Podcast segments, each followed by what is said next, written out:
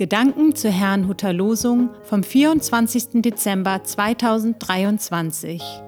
Der Losungstext aus Jesaja 60, Vers 2 lautet: Siehe, Finsternis bedeckte das Erdreich und dunkel die Völker, aber über dir geht auf der Herr, und seine Herrlichkeit erscheint über dir. Der Lehrtext dazu steht in Lukas 2, Vers 15. Da die Engel von ihnen gen Himmel fuhren, sprachen die Hirten untereinander, Lasst uns nun gehen gen Bethlehem und die Geschichte sehen, die da geschehen ist, die uns der Herr kundgetan hat. Es spricht Pastor Hans-Peter Mumsen. Das Licht Gottes. Heute feiern wir den vierten Advent und Heiligabend an einem Tag. Das Warten hat ein Ende. Das ist auch der Inhalt des heutigen Losungswortes. Es spricht davon, dass in unserer Finsternis Gottes Herrlichkeit aufleuchtet und zuvor, dass eine Dunkelheit über allen Völkern der Erde liegt. Das, was wir heute erleben, die Kriege in Israel, der Ukraine und an anderen Orten, das Unrecht, Diktaturen und vieles mehr, sie sind nach meinem Verständnis nicht das Dunkel an sich, sondern eine Folge dessen.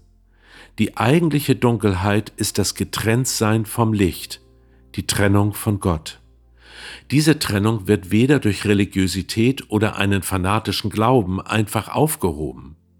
Auch ein atheistisches Weltbild kann Gott und die Trennung von ihm nicht einfach verschwinden lassen.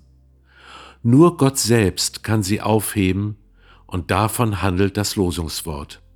Er selbst tritt in Erscheinung, allerdings erkannten es nur wenige. Zu ihnen zählten die Hirten, von denen der Lehrtext erzählt. Sie hatten im wahrsten Sinne des Wortes eine Erleuchtung. Diese führte sie dorthin, wo das wahre Licht zu finden war, nämlich zu einem neugeborenen Baby in einer Krippe. Klein und hilflos kam die Herrlichkeit Gottes in unsere Welt. In ihm hat Gott die Trennung zu uns beseitigt. Nun liegt es an uns, ob wir bereit sind, alle selbstgemachten Götter und Vorstellungen über das Leben beiseite zu schieben und uns durch Jesus Christus mit Gott versöhnen zu lassen.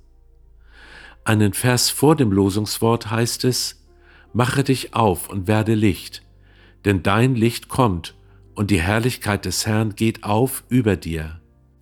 Gottes Licht erhält uns also nicht nur, es bringt uns selbst zum Leuchten. Wäre das nicht das schönste Weihnachtslicht, wenn wir selbst für andere ein Licht werden?